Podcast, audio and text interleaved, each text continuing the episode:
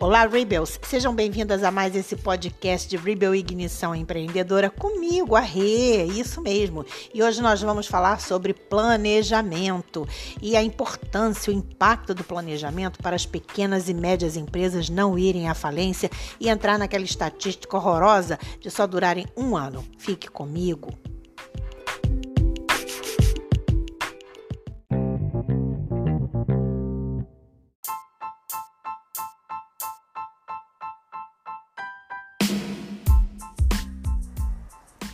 Falhar em planejar é planejar para falhar. Essa célebre frase é de Benjamin Franklin e, infelizmente, é uma realidade que ainda acontece muito no Brasil com os nossos empreendedores. A realidade nos diz, através de uma pesquisa, que 55% dos empreendedores não elaboraram um plano de negócios antes de abrir suas empresas. E isso aí é crucial para levar ao fracasso ou ao sucesso de uma empresa. O que acontece é que o empreendedor foca nas vendas e no seu conhecimento sobre o negócio, achando que o conhecimento sobre o seu negócio é suficiente para levar à frente a empresa, mas não é. Você pode conhecer o seu produto muito bem, você pode focar nas vendas muito bem, mas isso não é suficiente para você crescer expandir e lidar com o mercado que oscila todos os dias.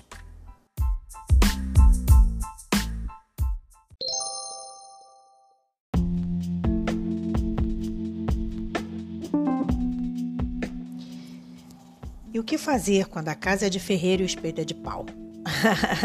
Eu tô falando de mim, gente. Eu fiz uma coisa muito pior. É, o meu primeiro empreendimento, quer dizer, a minha primeira consultoria, é, eu tinha 30 anos. E eu sempre sonhei em abrir minha consultoria e a empresa em que eu trabalhava entrou num processo de pejotização. Eles fizeram é, a terceirização, no caso, e abertura de contratos é, de empresa. Eles bancaram todo o processo de abertura de empresa meu e de mais três colegas de trabalho, que continuaram trabalhando lá, só que em sistema de PJ, para diminuir os encargos da empresa, né? E eu aceitei as condições, eu aceitei a situação, eu aceitei uma série de coisas, porque eu fui pega de surpresa. E é claro que eu não fiz planejamento estratégico nenhum. Sabe por quê? Porque eu falei assim, gente, eu tô empregada mesmo. É, eu tô com uma empresa ali, mas é no papel. E eu continuo trabalhando aqui normalmente. Realmente, eu continuei atuando na minha área é, com responsabilidade executiva, fazia tudo o que tinha que ser feito e achava que eu estava ali e estava muito bem. Até que um dia eu recebi uma proposta de trabalho é, que era uma coisa gigantesca e que eu fiz isso por três anos seguidos, que foi uma proposta de uma empresa de telecom e eles ouviram falar de mim através de um amigo e falaram: Rejane, a gente precisa de você, precisa do seu conhecimento aqui. A gente vai fazer o kickoff de vendas da empresa anual ia para a empresa inteira, ou seja, era no Brasil inteiro. E eu falei: hã? Ué, mas você não é consultora daqui agora? Você não falou que você mudou sua relação contratual? Isso era uma empresa de eventos muito séria, que um amigo meu era, era, era sócio, e, e ele lembrou de mim e resolveu me procurar depois de não sei quantos anos que a gente não se via. Ele é marido de uma amiga minha, e lá fui eu. E quando ele fez essa proposta, eu falei: caraca, o que, que eu vou fazer? Essa proposta é muito grande para mim e eu não vou dar conta, porque, afinal de contas, eu fico aqui todos os dias em responsabilidade executiva e tal. Só que eu, nessa empresa, eu tinha um time de trabalho muito bom. Para cada processo meu, dos projetos que eu tinha, eu tinha projeto de ISO 9000, eu tinha um time de trabalho de auditores que eu havia formado para ISO 9000, eu tinha um time de trabalho para é, gestão ambiental, eu tinha um time de trabalho para muitas coisas que aconteciam lá dentro, né? De festas, de eventos sociais era um time. Eu sempre gostei de trabalhar em time, trabalho com a metodologia de times, né? Então, eu falei, caramba, como é que eu vou arranjar tempo? E aí, quando eu vi que eu tinha uma estrutura bacana montada, a minha única solução foi conversar com o meu gerente geral. Olha, eu preciso agora alavancar um novo patamar. O que, que o senhor acha, já que eu estou aqui nesse, nessa forma de contrato, de eu vir só três vezes na semana? E assim foi. E eu estabeleci esses horários de eu ir três vezes na semana, enfim. Mas voltando ao planejamento, eu não estava nada planejada com a minha empresa ou com a minha estratégia de captação de cliente. As coisas vinham acontecendo, sabe? E aí a prioridade vai tomando conta e você acaba não se planejando. Foi quando lá na frente é, eu me dei conta de que eu precisava adotar as ferramentas que eu aplicava na minha própria empresa, porque senão eu ia me dar muito mal, mas muito mal mesmo, porque quando você não sabe quais estratégias você vai tomar, quais são as medidas de curto, médio, longo prazos e quais os recursos necessários para cada uma dessas etapas, você fica perdida. Fica perdida, fica entra num processo de frustração muito grande. Eu entrei num processo de frustração muito grande porque eu fui abarcando trabalhos cada vez maiores. Eu tinha eventos de 400, 500 pessoas comigo sendo treinadas. E aí, o que, que envolve isso, gente? Envolve uma equipe treinada, envolve consultores de linha treinados, envolvem é, uma equipe de produção. É, a empresa de eventos com a qual eu trabalhava, era parceira, eles tinham equipe de produção, mas e os consultores? os consultores, minhas queridas, é que eu tive uma boa dor de cabeça, porque nem todo mundo sabe fazer treinamento, nem todo mundo mundo sabe como conduzir um treinamento. Às vezes a pessoa tem muito conhecimento, mas uma coisa é o conhecimento que eu tenho e outra coisa é como eu vou distribuir, falar com que de uma linguagem, de uma forma, de uma maneira que as pessoas entendam esse conhecimento que eu tenho, né? E aí eu tive que dar uma parada e falar, gente, eu tenho que parar para me organizar. E aí, gente, eu aprendi. A partir daí, eu aprendi a me planejar não só na minha empresa, como numa série de coisas da minha vida. Até porque eu já passei por tantos percalços que se eu tiver que ficar falando aqui, eu vou levar mais de cinco anos para poder contar tudo que se passou comigo. Então a minha dica para vocês é: olha, façam seu planejamento estratégico. Planejamento estratégico não é brincadeira. Quando você sabe usar as ferramentas certas, você sabe onde estão as falhas, onde estão os, os lugares onde você pode ter possíveis problemas, desde o início da entrada de uma solicitação que o cliente faz até a entrega final a esse cliente. Às vezes a gente banaliza o tipo de processo. Ah, é só aprovar aqui, aprovar ali, carimbar aqui, carimbar ali.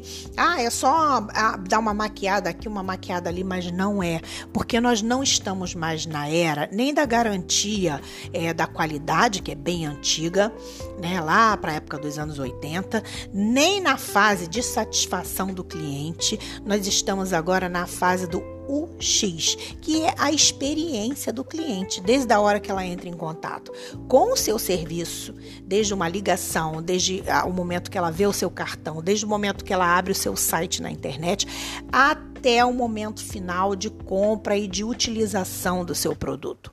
Por que, que eu estou falando isso? Porque um produto, gente, não é hardware ou software, ele é os dois. O que, que eu quero dizer com isso?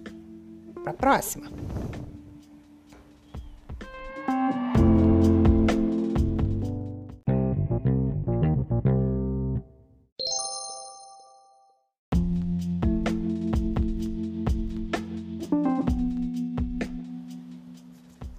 Há um conceito que as pessoas confundem muito sobre serviços, né? Então a gente fala, ah, é serviços, tudo é serviços. É, mas é importante pontuar: é, ah, eu não vendo serviço, eu vendo produto. é, e não existe isso, tá, gente? Um produto significa dizer que ele, ali nele, ele tem a parte física, que é o produto em si, e os serviços, né? Então a gente tem aí o hardware, que é o produto, e os serviços. Ou seja, você, para ficar mais fácil, você compra um equipamento, um eletrodoméstico, uma geladeira. Você está comprando só a geladeira?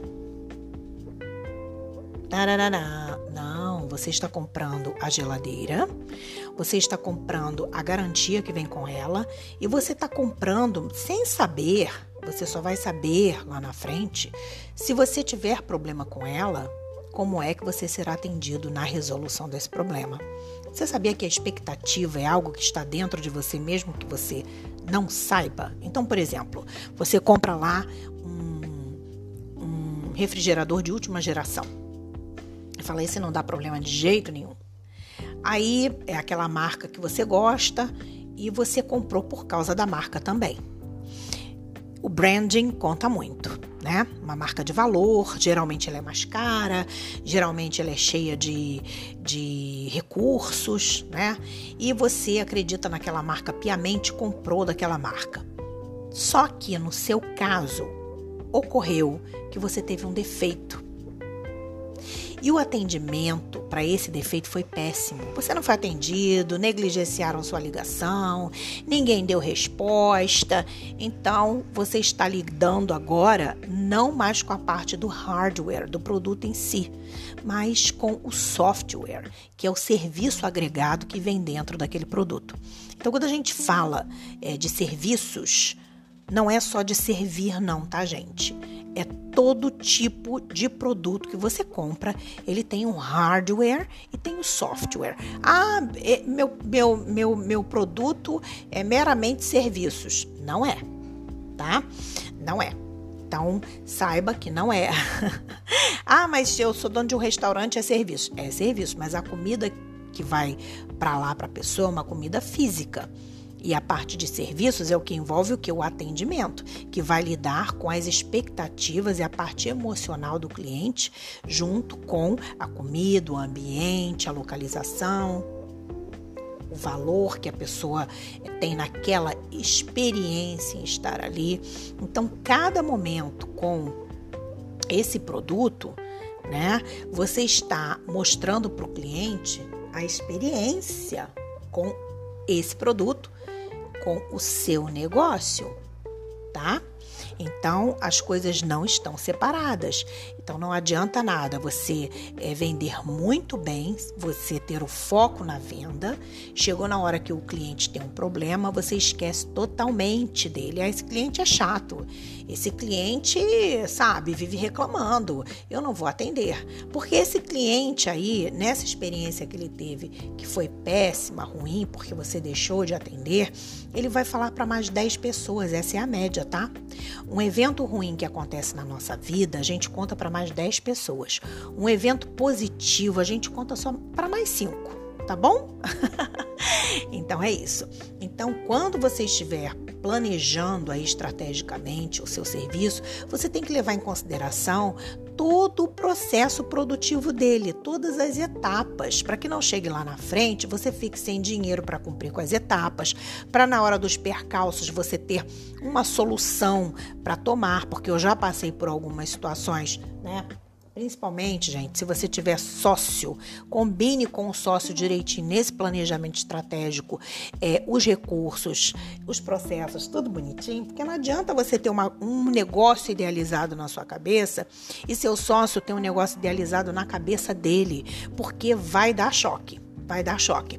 Você diz, libera a verba para isso, porque nós tivemos um problema no atendimento ao cliente e seu sócio vai dizer assim: não libera verba nenhuma, não, e que se vire aí para poder atender esse problema do cliente. Né? Então, muita atenção com isso, muita atenção, e isso é na fase do planejamento estratégico que a gente define, tá bom?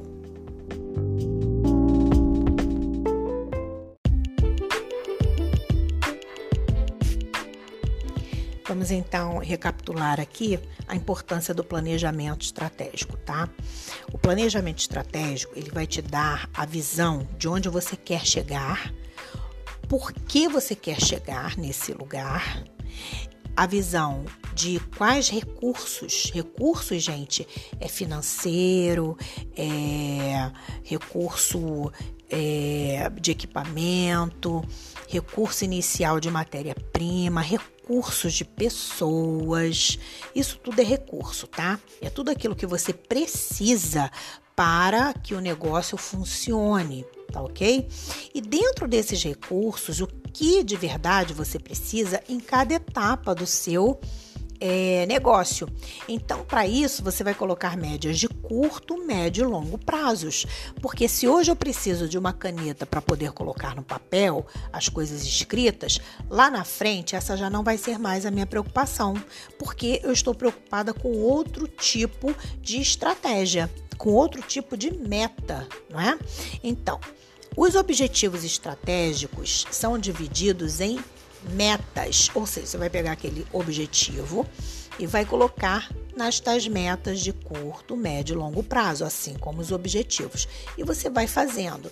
Dessa forma, você não vai se sentir frustrada, é, sobrecarregada, nada disso, tá? Em relação a a sócios, defina muito bem o que você quer para o seu sócio. Seu sócio defina muito bem o que ele quer para você, para que você não fale assim: olha, o cliente teve um problema, a gente vai ter que arcar com 500 reais desse negócio dele aí que deu errado, porque tem que arcar, gente, porque senão a gente vai perder o cliente, ele vai falar para outro. Vale a pena você ter um investimento, não digo nem perda, de 500 reais para resolver o problema de um cliente, do que você se arriscar a ter o nome da sua empresa é, na lama, já no início, principalmente, porque você está lá batendo o pé que você é que tem razão e não o cliente, tá certo? E com o sócio, é, às vezes você pode ter esse tipo de problema. Então, defina com seu sócio direitinho a empresa que você está idealizando e troque com ele a empresa que ele está idealizando, para que você não tenha problema.